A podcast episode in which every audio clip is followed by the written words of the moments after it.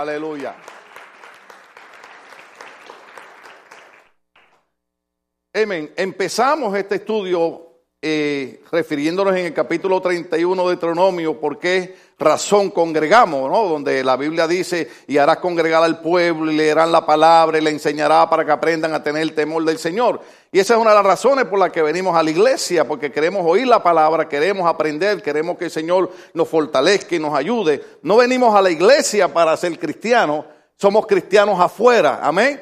A la iglesia venimos a aprender la palabra, a fortalecernos, agarrar las promesas, eh, eh, crecer, compartir con los hermanos, ver hermanos feos, ver hermanos bonitos. Los hermanos feos levanten la mano. Aleluya. Estoy bendecido. La iglesia que solamente tiene gente linda es esta. De un aplauso a usted mismo. Alabado sea el Señor.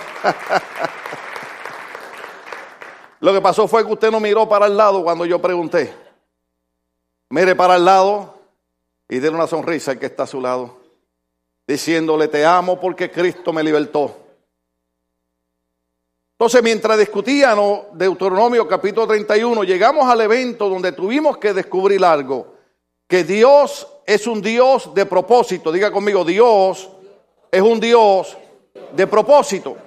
Porque en toda la vida de Moisés no vemos otra cosa que el desarrollo de un propósito de Dios en la vida de él. Entonces estábamos hablando que muchos de nosotros nacemos en épocas turbulentas. Había yo mencionado, ¿verdad? Con mucho amor eh, el, país del Salvador en la época de la guerrilla. Eh, en esta época, por ejemplo, si usted vio el documental que dieron sobre eh, Monseñor Romero, pasaron épocas cuando la gente se mataba en las calles y y una vida de turbulencia.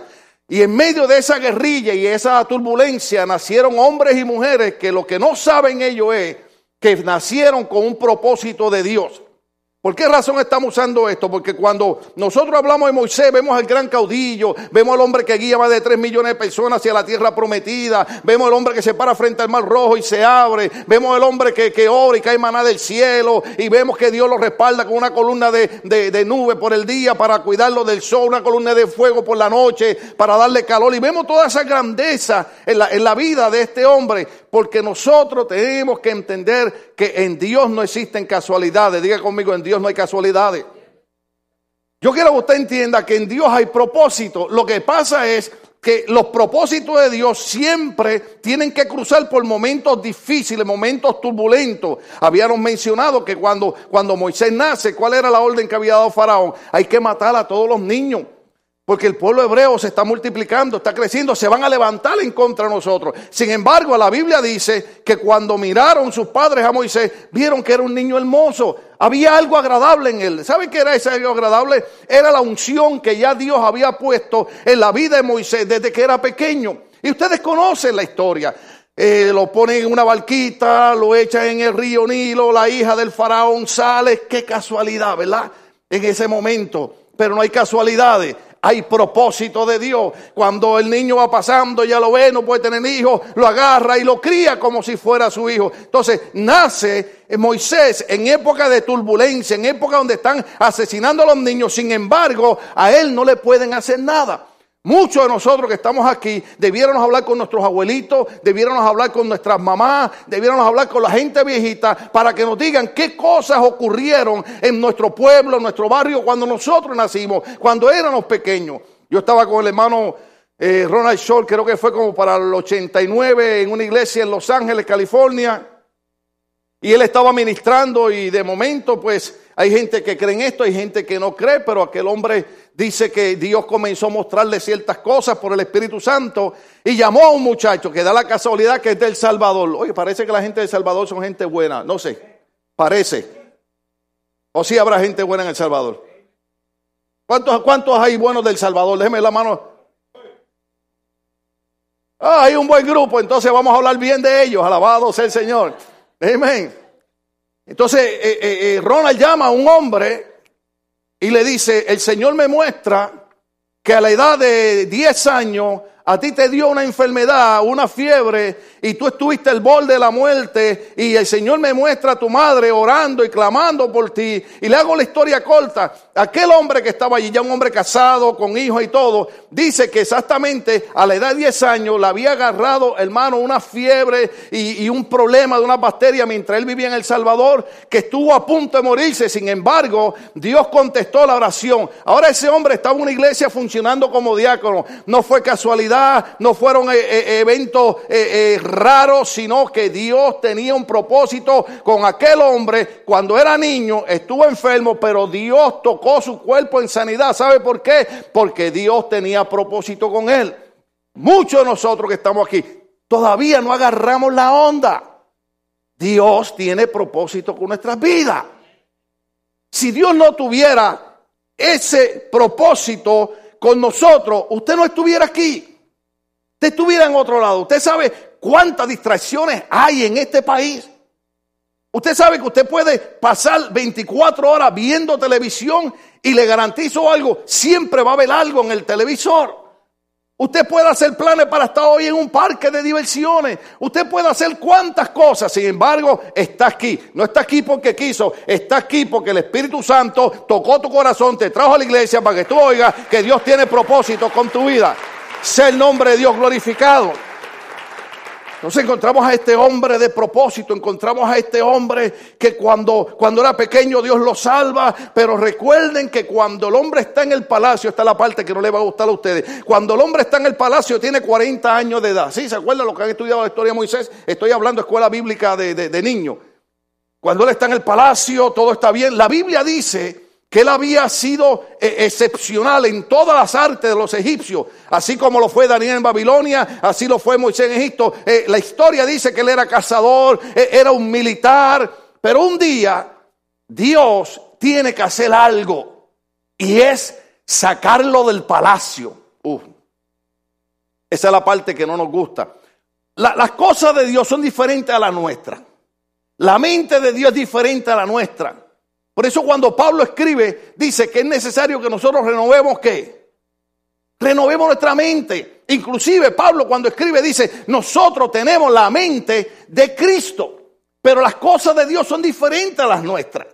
Nosotros haríamos las cosas de, de, manera que no tuviésemos dolor, que no tuviésemos que llorar, que todo saliera bien, porque nadie quiere estar sufriendo, nadie quiere estar en problemas. Sin embargo, en aquellos hombres y mujeres que Dios hoy hace bien desde antes de la fundación del mundo, porque la Biblia dice de Jesucristo y nosotros que desde antes de la fundación del mundo el Señor nos escogió a nosotros. Mire que está al lado, dígale, Señor te escogió. Sí, por más feo que sea ese hermano que usted le habló. Tal vez le cae mal. Usted sabe que nosotros tenemos un problema que tenemos que vencer. Usted sabe por qué Cristo no ha levantado la iglesia. Porque hay muchas cosas todavía que tenemos que vencer. Usted sabe lo más raro del mundo. Ayer yo no sé cuándo fue o el viernes. Usted sabe que yo pues no, no como muchas cosas, no porque esté enfermo, sino porque quiero tener cuidado. Y, y mi hija Stephanie hizo un cheesecake, que eso es una receta que viene desde la mamá de mi esposa y eso es lo mejor que usted puede comer, hermano. Olvídese de las porquerías cheesecake, eso de los restaurantes. Ay, yo lo siento por lo que trabajan los restaurantes. Oiga, y, y, y, alguien dejó un pedacito de ese cheesecake en mi escritorio. Yo sabía que no era para mí, pero ¿para qué lo dejan allí? Lo miré y lo miré y resistí, resistí, fui fuerte como por cinco minutos. Usted sabe. Y me acordé de algo, usted sabe, me acordé de aquella hermana que estaba a dieta, ¿se acuerda la hermana que estaba a dieta? Y la hermana dijo, no quiero comer más dulce ni más donas, pero cuando iba así por el estacionamiento, ¿se acuerdan de la hermana que vio la donde vendían donas? Pero hizo una oración, estas hermanas son espirituales. La hermana hizo una oración y dijo, Señor, si es tu voluntad que yo me coma una dona, tú me provees un estacionamiento. Y después de 15 vueltas, encontró un estacionamiento. Oiga. Y yo vi, y yo vi aquello allí. Y aparte del pastor, ¿cuánto han tenido un momento de debilidad? Y, y, y, piqué un pedacito, hermano. Pero ¿para qué? Esto es igual que el pecado. Usted prueba un poquitito de pecado y se busca un lío. Oiga, hermano, un pedacito nada más y dije, nada más para probar, aleluya, tengo la unción de Dios, resistiré. Hermano, cuando llega mi esposa, me dice, ¿quién le cayó arriba al cheesecake? Y yo dije, los que están aquí en la oficina. Ellos fueron. Los que estaban dijeron, no, pastora, nosotros no. Le dije, sí, ustedes fueron. Me dijeron, así. Eso es mi gente que me defiende, me hicieron así. Le dijeron a la pastora, fue él. Y yo le dije, no, no, no, no. Fuimos nosotros, porque la Biblia dice que somos diferentes miembros, pero todos pertenecemos al mismo cuerpo. Dale el aplauso a Dios y te atreves. oh, aleluya. O sea, ¿qué te quiero decir? Que nosotros como miembros de un solo cuerpo tenemos que aprender a vencer esta diferencia de nuestros países, esta diferencia de nuestra cultura. ¿Entiendes? Mire, aquí hay mexicanos buenos y creo que hay mexicanos mejores. Aleluya. Tenemos salvadoreños, bueno, ya dijimos que todos son buenos. Gloria a Dios. Tenemos gente de Nicaragua, de, todas partes. ¿Cuándo vamos a entender que somos todos miembros de un solo cuerpo? Que tenemos un enemigo común, que no le importa de qué país somos, que lo que le importa es que somos lavados en la sangre de Cristo, que tenemos promesa, que somos los que le damos candela a Él, que somos los que Pablo dijo, en breve la iglesia le aplastará la cabeza a Satanás. Nosotros tenemos que trabajar como un solo cuerpo, unidos, porque no importa de qué país sea, ni cómo hablemos, ni qué comamos, todos somos miembros del cuerpo de Cristo y Jesucristo es la cabeza. Entonces, ¿de qué país usted es? Yo no sé. Lo que sí sé es que cuando Dios te sacó de tu país, te trajo con un propósito para acá. Muchos no conocían a Cristo en su país, vinieron aquí y tuvieron un encuentro con el Salvador y hoy sus nombres están escritos en el libro de la vida. Eso es grande, eso es maravilloso. Porque usted no quiere su nombre escrito ahí en la lista ahí del departamento de la policía. ¿Verdad que no? Usted lo quiere en el libro de la vida. Entonces, Moisés está en el palacio y Dios tiene que tratar algo con él. Pero Dios, para poder tratar con él, tiene que sacarlo del palacio porque el palacio es muy cómodo. ¿Usted sabía eso? Usted sabe que a veces la comodidad Mire yo la silla que tengo. Mire. Uh, aleluya. Usted está ahí en una silla ahí. Ya no tenemos aquellas bancas ortopédicas, ¿se acuerdan? Pero ¿sabe qué? Cometimos un error cambiando las bancas. Porque como en la banca usted no estaba tan cómodo, estaba pendiente del mensaje. Aleluya. Gloria a Dios. Ahora como la, la silla está cómoda, usted hace así, dice, aleluya.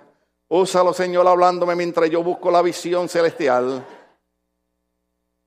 Muchas veces la comodidad nos impide ver el plan, el proyecto y el propósito que Dios tiene con nosotros. Claro, yo le digo a Dios, Señor, yo no necesito que me metas en problemas, yo te voy a servir, te voy a buscar.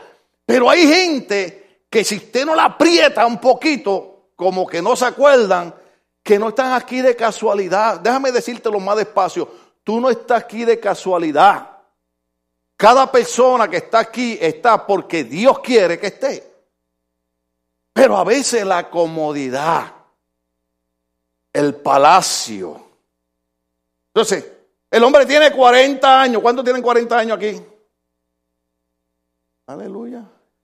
Pues déjeme decirle, a los 40 años empieza el ministerio de Moisés. Quiere decir que Moisés era un niño. Así que los que tienen 40 son unos niños.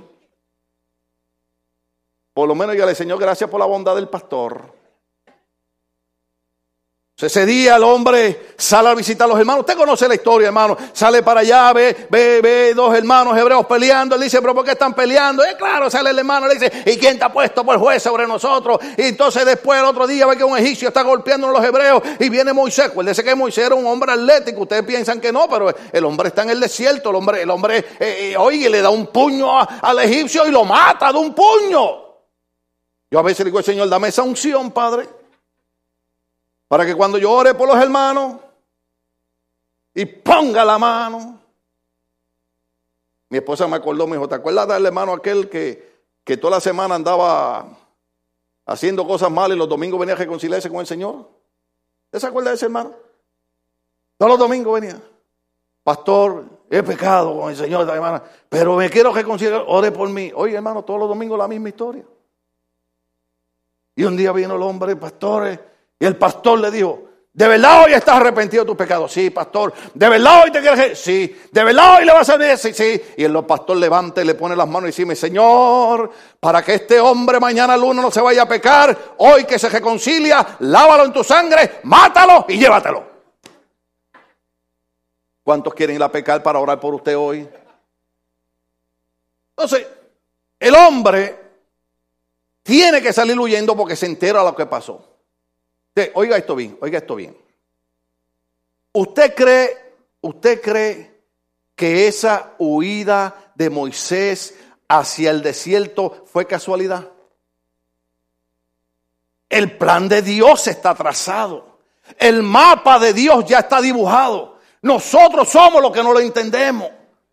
¿Por qué? Porque muchas veces estamos tan distraídos con las cosas humanas que no tenemos tiempo para tratar de discernir las cosas espirituales. Usted sabe que lo mejor que usted puede hacer es venir los domingos a la iglesia. Porque por lo menos aquí usted va a oír un reto y usted va a decir, ah, caray, es verdad, me pasé toda la semana tan ocupado y tan distraído que no entendía que había un proyecto de Dios conmigo. Cuando Moisés sale, a tierra de Madián, hermano, va porque ahí está ya trazado en, los planos de Dios, para que, no me, para que me entiendan, el blueprint de Dios, para la vida de él. Cuando llega allí a tierra de Madián, ¿cuántos se acuerdan que le dije que cuando Dios tiene planes con tu vida, Dios no te va a dejar ser amigo de cualquier persona? Mm. Mm. Ya me pararon para verlos. Cuando Dios tiene planes con tu vida, Dios no te va a dejar ser amigo de cualquier persona. Porque hay personas que pueden desviar tu vida del propósito de Dios. Nosotros estamos aquí. Por eso cuando Dios lleva a Moisés al desierto, lo lleva donde, donde hay un viejito. Oh, aleluya. Yo cada vez que estoy envejeciendo me siento contento. Algunos no quieren envejecer. Mira, hermano, la importante es envejecer con sabiduría de Dios. Que los jóvenes puedan inspirarse en ti. Ayer estábamos en una reunión de pastores, hagamos un alto aquí, recuérdeme que dejamos Moisés llegando a casa un viejito. A ver. Estaba en una reunión de pastores allá en, el condado de la Naranja, allá donde vive la gente rica, allá en Orange County. ¿Algunos de aquí viven en Orange County? Levanten la mano. Oh, eh, y se levantan las manos de los ricos, alabado sea el Señor. Yo no, yo vivo por acá, por Long Beach, Down, eh, clase media casi baja, tocando el piso. Pero damos gracias a Dios, porque aunque sea me como unas tostaditas ahí con crema de almendra. Y estamos allí, hermano, y hay, y hay un hombre ahí que es un doctor, que es un consejero, que, el hombre es sobresaliente, alcanzado eh, eh, posiciones bien tremendas. Y el hombre se sienta allí conmigo a hablar. Y yo emocionado que estoy hablando con el gran doctor. Y el gran doctor me dice, Pastor Tim, ¿usted se acuerda cuando usted predicaba en la iglesia Luz y Vida? Ay, mi hijo, tú estás hablando muchos años. Pues cuando yo era un simple miembro de esa iglesia, yo lo escuchaba usted predicar allá. Hoy ese hombre es un doctor, hoy es un consejero. ¿Sabe por qué? Porque mientras yo predicaba allí, lo que él no sabía era que Dios lo tenía en aquella iglesia para convertirlo no solamente en un pastor, no solamente en un predicador, sino en un consejero y en un hombre sobresaliente para la obra del evangelio. Entonces yo miro así y digo, pero este hombre está más viejo que yo. No, es un jovencito, lo que tiene son como 42 años, hermano. ¿Pero qué significa eso? Que es bueno uno ir envejeciendo y que la gente pueda ver a uno como el hombre que le puede dar un consejo en este caminar del cristianismo. Porque no, no todo el mundo te puede dar consejo en este caminar. Por ejemplo, digo algo aquí que no le va a gustar. ¿Cómo lo hago, Señor? ¿Cómo lo hago? Tú sabes que, Señor, tú sabes que la gente se enoja de cualquier cosa. Lo suelto. Amén. Oye, es verdad. Antes cuando yo me criaba en el Evangelio, mi pastor decía, esos jóvenes que son unos carnales, que lo que están es pendientes a las cosas del mundo, para el infierno que van. Y nosotros decíamos, amén. Ahora, ahora uno tiene que pensar cómo lo dice, porque ahora hasta demandan al pastor. Y hasta en inglés se lo dice, I'm gonna sue you. Everything was fine except. Le digo, except what, brother? When you mention something about my life. Mira, yo no estoy mencionando nada acerca de tu vida. Yo estoy predicando la palabra. Lo que pasa es que a lo mejor tú caes ahí. Entonces dice, Señor, el mensaje no es para la hermana, ni para... el mensaje es para mí. No me venga con la historia de la viejita. Sí, ustedes se acuerdan. ¿Se acuerda la viejita en el culto? Mientras el pastor predica, eso es para Cindy. Y esa parte es para Ralph. Ah, esa es para José. Oh, e, e, esa es para hermano. Oh, esa parte es para aquel. Y cuando el pastor dice, de esos hermanos en la iglesia que se, se pasan repartiendo la predicación para todo el mundo, Biblia, ya dañó el mensaje. Sí, ¿por qué? Porque repartimos el mensaje. Ah, eso es para la hermana. La voy a mirar disimuladamente. No, no, el mensaje es para nosotros. Entonces, cuando, cuando, cuando, cuando tú buscas eh, un consejo, tú no puedes buscar un consejo en una persona, déjeme agarrar un número, 10 años, que en 10 años de cristianismo se ha salido ocho veces de la iglesia. ¿Cuántos estamos aquí? Yo quiero buscar un viejito que lleve, mire, le voy a decir algo aquí, me voy a poner arrogante, como decía, el apóstol Pablo hablaba a veces y decía, con arrogancia, pero yo voy a usar una arrogancia humilde. Amén. Yo llevo 42 años sirviendo a Dios. Y ayer le decía a Luis Fernando, Luis Fernando, tú sabes qué es lo lindo de esto. Yo puedo ir a cualquier reunión de pastor en cualquier parte de California y cualquier parte del mundo. ¿Por qué? Porque nadie puede señalarme diciendo, ese hombre que ahora dice que es pastor, ay, como 20 veces ha salido a la iglesia y se ha ido a las drogas y se ha ido al alcohol y ahí está otra vez predicando. No, hermano, en 42 años, lo único que la gente puede decirle de mí es, cuando abrazó a los 18 años la cruz del Evangelio, cuando miramos todavía está agarrado de esa cruz, glorificando el nombre del Señor. Cuando tú buscas un consejo espiritual, tú lo buscas una persona ha pasado las buenas y las malas sirviendo al Señor. 25 años de pastor en esta iglesia. ¿Ustedes han visto todo lo que yo he pasado o no lo han visto? ¿Ah? ¿Cuántos estaban aquí en septiembre 16 de, 2013 cuando yo pensé que yo me iba a morir en este altar? Yo dije, oh, ya estuvo que me fui. Cuando yo estaba predicando ahí que yo veía que el altar daba vuelta así.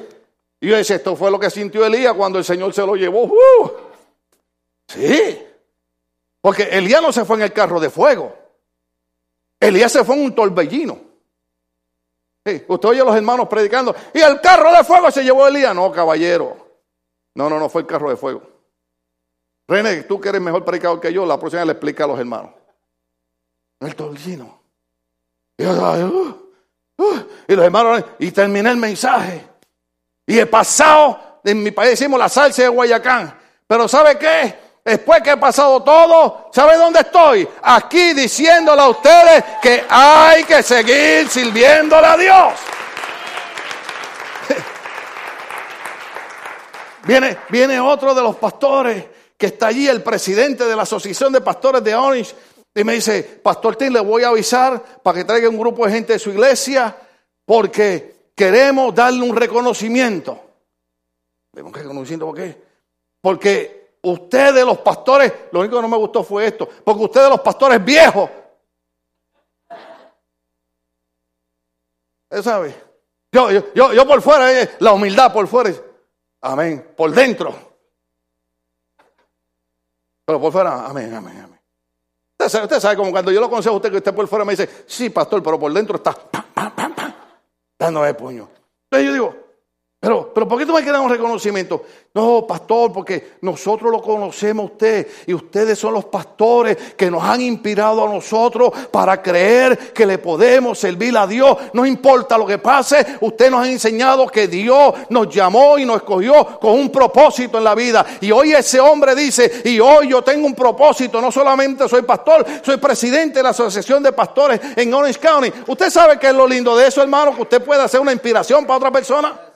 Oh, aleluya. A lo mejor tú estás ahí que no puedes caminar. A lo mejor tú llegas a viejito y dices, ay, es que ya yo no puedo hacer más nada. Estate quieto, estate quieto.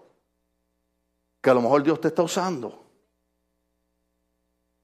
Yo cuando necesito oración, hermano, le digo a las viejitas que oren por mí. Porque hay hermanas viejitas en la iglesia que creen que no hacen nada. Date quieta, muchacha, que Dios oye tu oración de una manera poderosa. Pídale la oración a gente vieja. Aquí no le va a poder pedir la oración a nadie porque ahora aquí no hay, no hay viejo. Me miraron así como quien dice, well, you got problems now. Porque la gente vieja ha aprendido algo. Tal vez no puedo brincar, tal vez no puedo saltar, pero puedo hacer algo. Puedo orar y puedo interceder para que la obra de Dios no se detenga y siga marchando. Puedo hacer algo con mi vida. Dios lleva a este hombre, ¿se acuerdan que ahí fue donde terminamos el mensaje anterior? Dios lleva a este hombre donde un viejo, un viejo, allá en tierra de Madián, que no solamente se iba a convertir en el suegro de él, oh aleluya. Algunos me mirarán y dirán, a ese viejo me le voy a acercar porque quiero que sea mi suegro. Tú no quieres que yo sea tu suegro. La única que puede cargar conmigo es mi esposa. Porque me ama. Ustedes me amarían, me, van a dar amor hasta... hasta ¿ah? Porque para, para soportarme a mí, hermano, hay que amarme. Yo soy difícil, hermano. Yo no como cualquier cosa. Bendito sea Cristo. Pues por menos mujeres han votado los esposos. ¿Sí? Pastor, me quiero divorciar. ¿Por qué? Es que a este no le gusta la comida que yo hago. Pero cuando estaban aquí y prometemos delante de Dios, oh, I love you, honey. Yo toda persona que caso le digo, yo los voy a casar. Le digo, ¿quieren que le dé consejería tres meses? No, no, pastor, we don't need that. Porque me lo dicen en inglés. Como ellos saben que yo no entiendo inglés, me lo dicen en inglés. Me dice, we don't need counseling, pastor. Y yo le digo, well, something that you don't know, that you really need counseling. Porque cuando usted habla, después yo, los voy a casar. Pues dos años después que yo los caso, ustedes me vienen a mí a decir que se equivocaron, les rompo este púlpito en la cabeza, aunque me metan preso. Porque esto es, mire, hasta que la muerte nos separe. Entonces cuando llega allí, Aquel no solamente iba a ser su suegro, aquel se llamaba Nojetro. ¿Se acuerdan cómo se llamaba? Reuel. Reuel significa amigo, compañero de Dios. ¿Sabe por qué Dios llevó a Moisés a tierra de Madián? Porque allí había un hombre que era amigo de Dios, compañero de Dios, y era el viejito que iba a enseñar a Moisés a amar a Dios, creerle a Dios y servirle a Dios hasta que Dios lo llamara a su presencia. ¿Usted no ha visto cuánta gente hoy, hoy están predicando y mañana están en la cantina emborrachándose? Eso es problema suyo, usted quiere emborrachar, yo no. No, usted tiene que acercarse a personas que creen en servirle a Dios, no importa lo que pase, no importa cómo sea, porque usted cree que el plan, el propósito de Dios es hasta que usted muere. Deuteronomio capítulo 34, verso, verso 5 Creo que los muchachos no, pueden ponerlo ahí, pero... ¿Están ahí? ¿Está ahí? Mire, el propósito de Dios con Moisés no era para 40 años, ni para 80. El propósito de Dios con Moisés era hasta que Moisés muriera. Y murió allí Moisés, siervo de Jehová, en la tierra de Moab, conforme al dicho de Jehová. Hermano, cuando Dios tiene plan y propósito contigo, no es para un año, no es para dos años, es hasta que tú te mueres. Oh, aleluya. Ahora la gente no quiere que Dios tenga propósito con ellos. Hey, Dios le dio a Moisés 120 años. A lo mejor Dios te añade la vida. ¿Ah? El año pasado yo creía que me iba a morir. Y algunos de ustedes dijeron, ah, ahí está todavía. Sí, aquí estoy todavía. ¿Sabe por qué? Porque hasta que tú no entiendas el propósito de Dios en tu vida, Dios me va a tener aquí, sea sentado, sea de pie, sea acostado, gritando hasta ti y diciendo, tienes que unirte con gente que son amigos de Dios, que son compañeros de Dios, que aman a Dios. Tú no puedes andar con cualquier persona. Uf. Uf. Esa parte está dura. Tú no puedes andar con cualquier persona. Porque no todo el mundo está dispuesto a servir a Dios y honrar a Dios en cualquier circunstancia. Yo he podido llorar, yo he podido lamentarme, yo he podido sufrir, pero aquí estoy todavía diciendo, aquel que dio su vida por mí, la cruz del Calvario, merece que yo viva mi vida por él. Y yo le he dicho a ustedes aquí, cualquier otra persona les puede traer un cuento raro, pero cuando yo predico y hablo, usted debe decir, a la verdad que ahora me busqué un lío. Porque lo que ha pasado a ese hombre todavía yo no le he pasado. Y lo que ha pasado a este hombre todavía está aquí, diciendo que Dios es digno de que yo le sirva y que Dios sigue cumpliendo su propósito en mi vida. Dale el aplauso a Dios, se lo merece. Tiene que ir donde el viejito. ¿Sabe por qué? Ponme el Salmo 138, 8. Oh, aleluya. El salmista lo vio de esta manera. Y es lo que yo quiero que usted entienda cuando, cuando, cuando Moisés nos va llevando en toda esa trayectoria de su vida. Jehová cumplirá su propósito en mí. Diga conmigo esa parte. Jehová cumplirá su propósito en mí. Todos los días usted tiene que decir eso. Jehová cumplirá su propósito en mí. Ay, pastor, me duele la espalda. A mí me duele más que a ti. Yo esta madrugada, hermano, estaba, Señor, pero ¿qué es esto, Padre? Ten misericordia de mi vida. Yo pensé que no iba a poder predicar hoy. Y el Señor me dice, como soy yo el que hago las cosas y no eres tú, papá, vas a predicar mi palabra. Y entonces hoy Dios no quiere que yo esté sentado, Dios quiere que yo esté aquí. Alabado sea Cristo. Bailando la cumbia esa que está. Yo te vi a ti en el piano bailando la cumbia esa. ¿eh? Te bajaste de allá para esconderte allí, pues yo te estaba. Alabado sea Cristo. Porque Dios es así. Dios no tiene limitaciones. Para Dios nada es imposible, nosotros lo vemos imposible. Lo que nosotros tenemos que tratar de entender es que tal vez cuando Moisés estaba en el desierto, tal vez él no entendía, pero el salmista sabía que Dios cumpliría su propósito en nosotros. Entonces el hombre está pasando luchas, batallas, hasta que Dios se le aparece 40 años después. Hay hermanos que se van de la iglesia, pues dicen, ay, yo llevo cinco años en la iglesia y el pastor no me ha puesto a hacer nada. Date quieto. ¿Cuál es la desesperación?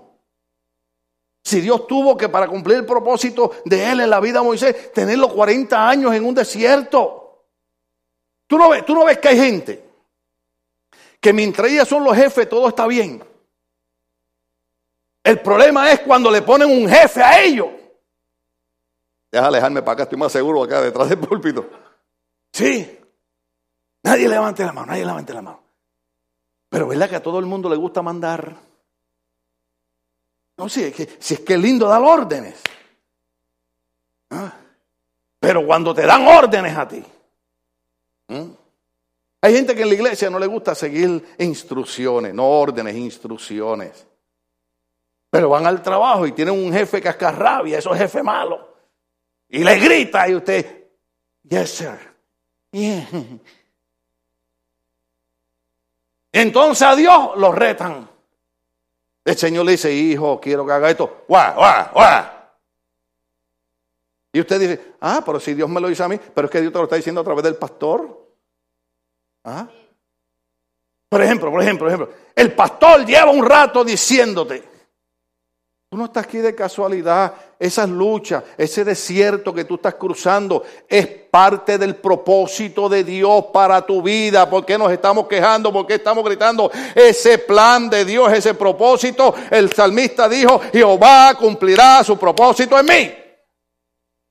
No mira el del lado ahora, mira para arriba y dice, Señor, gracias que tú cumplirás tu propósito en mí. Hasta que Dios se le aparece al hombre. Cuando Dios se le aparece al hombre, el hombre le dice a Dios,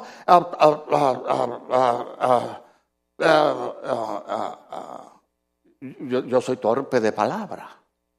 Yo no puedo. El speaking. ¿Ah? Mire, yo le he dicho cosas a ustedes que ustedes no me las creen. Yo soy de personalidad tímida. Nancy, yo voy a hacer una cita contigo para que tú me hagas un análisis y le pruebe a los hermanos que el pastor es tímido. Sí, serio. Pero como a Dios le vale poco si tú eres tímido o no, Dios lo que le interesa es que Él te escogió, tiene un propósito con tu vida y aunque tú no sepas hablar, Él te va a poner a hablar porque Moisés dijo yo no puedo hablar y Dios lo mandó para que libertara al pueblo en Egipto. Sea Dios glorificado. Oiga, se nos fue el tiempo. Qué batalla. Es que yo quería tocar un poquito de, de José, un poquitito nada más. Porque, porque Moisés nos lleva en un propósito, Moisés nos lleva en un plan. La turbulencia de su nacimiento, 40 eh, años en el palacio, ahora 40 años en un desierto, después 40 años dirigiendo un pueblo, oiga, que le dio candela. Ustedes saben que yo solo he predicado un montón de veces. Ustedes saben que la Biblia dice, le fue mal a Moisés por culpa del pueblo. Voy a decirte algo. Tú sabes, tú sabes, tú sabes que cuando tú eres el líder espiritual, y, yo quiero ser así, yo quiero ser así. Que no importa lo que hagan los hermanos, oh, everything is okay. Oh, don't worry. Pues, porque tengo que practicar, practicar, el inglés, porque los hermanos cuando me quieren agarrar en sus trampas, usted sabe, me dice, Pastor, can, can, you say that in English? Because I, I, have some problem to understand this, the Spanisky. Entonces le digo, mejor es que no te hable inglés porque entonces vas a tener que tener interpretación de lenguas. Pero a veces, cuando el líder espiritual te dice algo, tú sabes, y yo por eso pues quiero decirle a todo el mundo que no importa lo que tú hagas, todo está bien. Usted sabe, como, dice el cántico, el, himno en la iglesia de los, de los hermanos afroamericanos, all is well with my soul.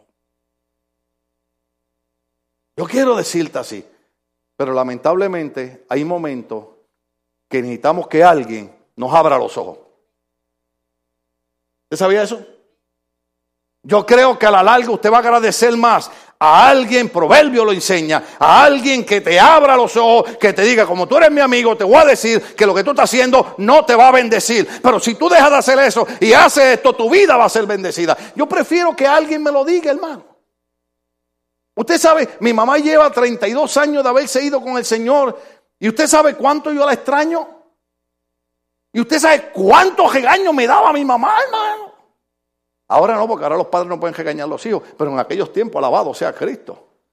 Oiga, un segundo grado de escuela lo que tenía. Y ahora yo quisiera que ella estuviera viva para agarrar todos los universitarios y sentarla con ella para que vean a ver que no han aprendido nada. ¿Ah? ¿Sabes cuántos regaños me dio? Yo me acuerdo una vez que... Ay, no lo debo decir. encontró unos bolsos así, de, esos bolsos de compra de papel. Yo tenía como seis de esos bolsos escondidos arriba del ropero. ¿Cuánto sabe con un ropero? Oh, aleluya. Especialmente los de espejo grandes, ¿se acuerdan? Oh, aleluya. Oh. Yo cuando le decía a mi mamá, vieja, como en Puerto Rico le decimos vieja a, las mamás, ¿sabe? No, eh, los mexicanos, ustedes se inquietos, ustedes, eh, eh, vieja chanclota, no, no, no. Vieja, vieja, vieja, ¿cómo me voy? ¿Cómo, me voy? ¿Cómo me voy? Y la vieja muy sabia me decía, vaya ahí frente al ropero y mírese en el espejo que el espejo no te engaña. ¿Por qué? Porque a veces tú ves, hermano, con unas combinaciones.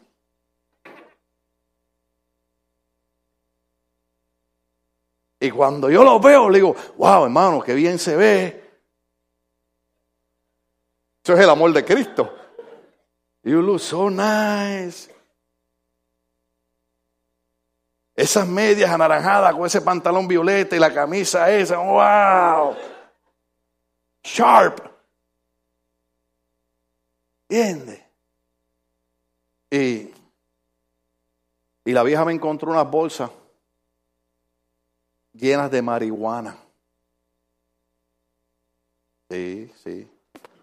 Porque eso es lo que hace Dios con uno. Y pues mi hermano, que ahora está en la presencia del Señor, yo no debo dar muchos detalles de mi familia, pero son testimonios. Estaba en ese negocio, yo era un jovencito ignorante que, que creía que ser macho era estar vendiendo droga en la calle con él. Y había dinero. Y yo usaba ropa, eh, ya, ya no usaba las tichecitas blancas y el jean ese que era el único que tenía. No, ahora tenía ropa fina. Y mi mamá la encontró. Y me llamó al cuarto. Venga para acá. Me sientes ahí. Me dijo, nosotros somos gente pobre, pero somos gente decente. Yo me levanto a las 5 de la mañana para ir a trabajar en un hospitalito para que a ustedes no les falte comida. ¿Cuándo yo le he enseñado a usted a vender droga en la calle? Yo hubiera preferido que me hubiera dado cuatro bofetadas en la cara. Yo le estoy hablando de años y años atrás y todavía eso está aquí. ¿Sabe lo que me enseñó mi vieja? Que es mejor que te abran los ojos y te digan la verdad aunque te duela. Porque ahí fue el comienzo de yo empezar a mirar que yo tenía que tomar una decisión en los años de mi juventud. O seguía allí y me perdía, o daba un cambio y podía estar hoy en el siglo XXI predicándole a ustedes y hablándole que Dios es un Dios de propósito. El propósito de Dios no era que yo vendiera droga, ni fuera un drogadicto. El propósito de Dios es que yo estuviera predicando su palabra. La gente no lo entiende. Cuando uno le habla a los muchachos, Oh, pastor, but you know, now it's legal, you know. No, no, es que es ilegal o legal te va a destruir. El propósito de Dios no es que tú seas un ser destruido. El propósito de Dios es que tú seas un triunfador en la vida.